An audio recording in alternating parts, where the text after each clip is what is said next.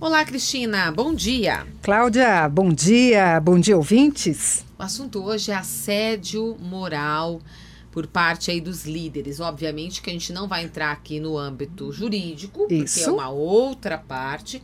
Nós vamos falar dos aspectos psicológicos, né? Como a gente identifica, por exemplo, um assédio moral. Mas começando do começo, Isso. o que é assédio moral? Bem, vamos lá, né? O assédio moral ele representa uma sequência de comportamentos abusivos. Nesse caso aqui, por parte da, das lideranças da empresa.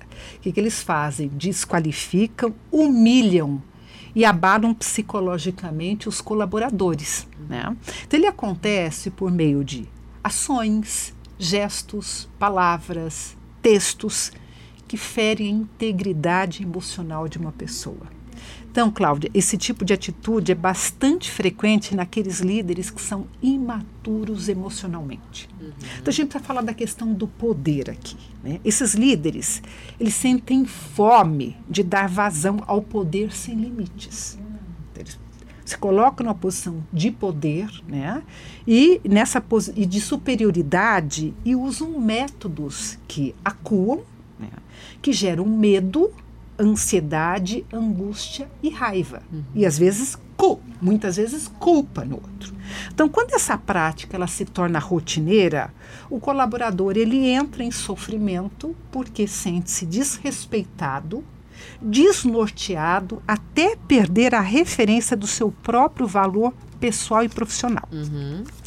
Então, quando o sofrimento se instala, não há espaço para o trabalhador sentir-se motivado para suas atividades e expressar-se criativamente. Cláudia, o ser humano ele tem uma profunda necessidade de expressar-se por meio do seu trabalho, não é mesmo? Uhum, tá. De deixar sua marca, de reconhecer o valor naquilo que ele faz, ao mesmo tempo reconhecer a si mesmo como alguém que é capaz de realizar e superar os desafios do dia a dia. O trabalho nos proporciona isso. Mas se o colaborador ele tem uma autoestima mais baixa, certamente ele tende a se submeter ao poder do chefe sem maiores questionamentos. Ele tende a se recolher a um sofrimento silencioso. Calando-se, ele entra em depressão e afasta-se do trabalho por não ter mais condições emocionais de pensar, né, de raciocinar com clareza e produzir com energia. Melhor se calar, é, a pessoa fica realmente achando que é melhor se calar para não ter mais conflitos, né? É, muitas vezes é isso. A uhum. pessoa também às vezes não sabe lidar com a situação uhum. e aí ela utiliza essa estratégia do silêncio. Então, quando o colaborador tem mais consciência da sua capacidade de entrega e de valor, ele sofrerá sim pelo fato de ter um gestor que não representa as suas necessidades, que não o acolhe, né? uhum. né?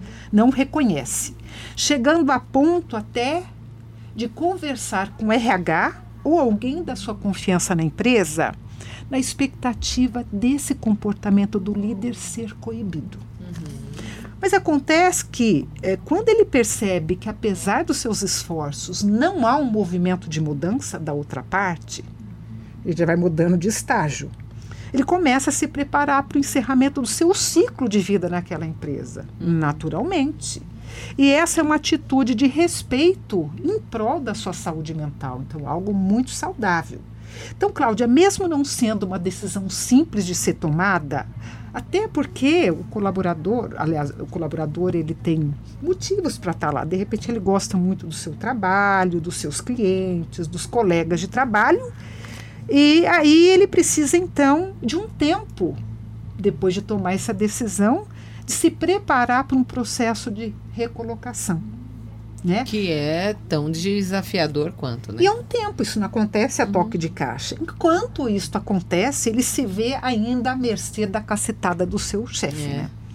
Então isso é muito triste, Cláudia, porque muitas empresas têm um modelo de cultura organizacional que valoriza muito mais os resultados e desvaloriza o bem-estar do colaborador e a saúde mental. Então, aquele que está entregando menos ou que vive um momento mais delicado, está mais vulnerável, ele será o alvo preferido desses gestores. Cláudia, período da pandemia tem nos ensinado grandes lições e muitas empresas começam a criar políticas e programas voltados à saúde mental no trabalho. Uhum. Então é natural que esses programas tenham como objetivo contratar, preparar e reter líderes que tenham atitudes mais humanizadas no ambiente de trabalho, sem perder o foco nos resultados. Então, o fato é que o assédio moral custa muito caro para a empresa, para os colaboradores, porque tem um custo emocional uhum. mas também tem um custo financeiro. Claro, né? claro. A, o colaborador entra nas vias jurídicas. Toda ação tem uma Isso. reação, tem um resultado, né? Então, custa a questão da confiança e custa um ambiente de trabalho desumanizado. Uhum. Então, as, as empresas precisam se atentar urgentemente, tomar uma posição, né? Quando começam a surgir sinais, rumores, que às vezes eles demoram para chegar as vias de fato uhum. lá, para quem está o dono da empresa, o RH. Ficar muito sensível a isso, tomar medidas, porque o ambiente de trabalho vai ficando bastante ah, prejudicado. Um ambiente hostil, né? Um ambiente uhum. pesado. A produtividade também cai, obviamente. Né? Faltou confiança. Confiança é a base de um contrato uhum. de trabalho e de um relacionamento. Ah, é evidente. Obrigada, Cristina. Até a próxima. Obrigada, Cláudia. Até, até breve.